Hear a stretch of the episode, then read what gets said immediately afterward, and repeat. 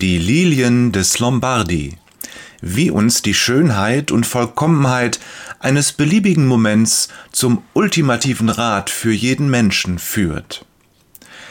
In einem verwinkelten Gassenlabyrinth unweit des alten Hafens und mit einem herrlichen Blick auf den mächtigen Turm der Markuskirche drängt sich Lukas Lombardis Atelier zwischen alten Backsteinbauten. Als Jona eintritt, bleibt er überrascht stehen. Hohe Fenster lassen viel Sonnenlicht herein, alles wirkt hell und strahlend, schillernd und lebendig, fast schon überwältigend. Im Kontrast dazu steht die vollkommene Stille des Raumes, unterbrochen nur von rhythmischen Schnarchen eines dicken Dalmatiners, der unter einem der Fenster liegt. Jona schaut sich um. Farbtuben liegen herum wie verstreute Juwelen in einer Schatzhöhle. Fertige und halbfertige Bilder stehen, liegen, hängen an jeder freien Stelle. Das Atelier wirkt wie ein Kaleidoskop aus bunten Farben und Utensilien. Jeder Winkel birgt ein Stück von Lukas Leidenschaft, dem Malen. Lukas selbst steht in der Mitte des Raumes, tief versunken in seine Arbeit. Sicher und kraftvoll führt er den feinen Pinsel über die Leinwand, die Palette in seiner Hand enthält Schattierungen von Blau und Orange. Passt, denkt Jona, Orange ist meine Lieblingsfarbe. Er ist heute das erste Mal an diesem exotischen Ort. Eine Bekannte hat ihm Lukas empfohlen, da er ein farbenfrohes Bild für den Eingangsbereich des Gemeindesaals sucht. Jona räuspert sich. Lukas scheint wie aus einer Trance zu erwachen, dreht langsam den Kopf und ein Lächeln huscht über sein Gesicht. Dann macht er Jona ein Zeichen, hinter ihn zu treten und ihm beim Malen zuzuschauen. Das Bild scheint eine Art modernes Stillleben zu sein. Blumen sind zu sehen, Bücher und Musikinstrumente, alles in einer ästhetischen Komposition aus Form, Farbe und Licht. Genau das, was ich suche, denkt Jona. Viel Raum für Symbolik und versteckte Bedeutungsebenen, viel Raum für den Geist. Die Spitze des Pinsels tanzt über die Leinwand, hinterlässt eine Spur von Azurblau auf einem kräftig leuchtend orangem Hintergrund. Die Farben verschmelzen zu einem lebendigen Bild, harmonisch und wie füreinander geschaffen.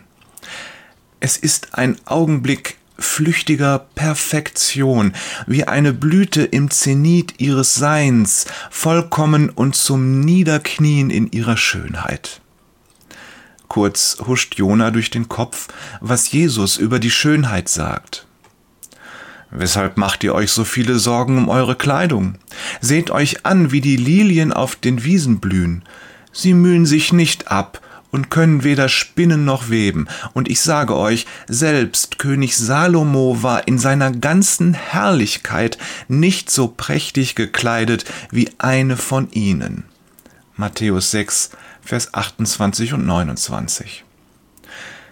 Dieser Maler ist begnadet, denkt Jona. Er schafft es, diesen vollkommenen Moment zu erfassen, ihn auf der Leinwand zu konservieren. Er malt tatsächlich diese prächtige Lilie, von der die Bibel spricht, und es gelingt ihm, ihre Herrlichkeit festzuhalten. Fasziniert beobachtet er, wie der Maler eine weitere Linie zieht. Zumindest für diesen Moment schießt es ihm durch den Kopf, denn ich weiß auch, alles Schöne ist vergänglich. Plötzlich kann er sie glasklar und wie im Zeitraffer sehen die Hand des Malers, wie sie geschmeidig über die Leinwand gleitet. Sie wird langsamer werden, die Haut wird faltig und die Finger ungelenkig. Ihre Bewegungen werden fahrig, dann kann sie den Pinsel nicht mehr halten. Der Maler wird altern und schließlich wird er sterben. Und genauso wird es mit dem Bild sein, es wird verblassen und vergessen. Dieser Moment und alle anderen, sie werden vergehen. Kurz spürt Jona einen Stich im Herzen.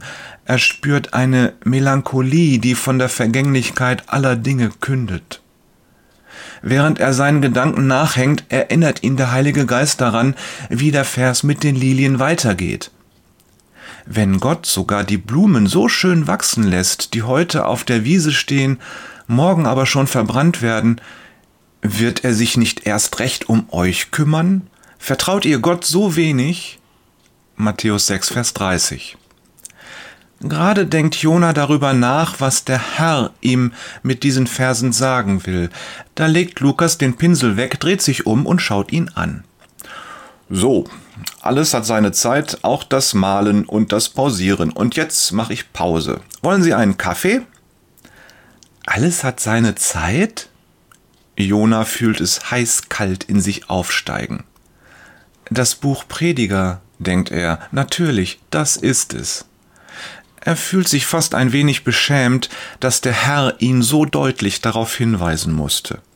Beim Prediger geht es viel um die Vergänglichkeit. Für ihn ist sie eine Grundkonstante, die alles Mühen und Streben von uns Menschen relativiert.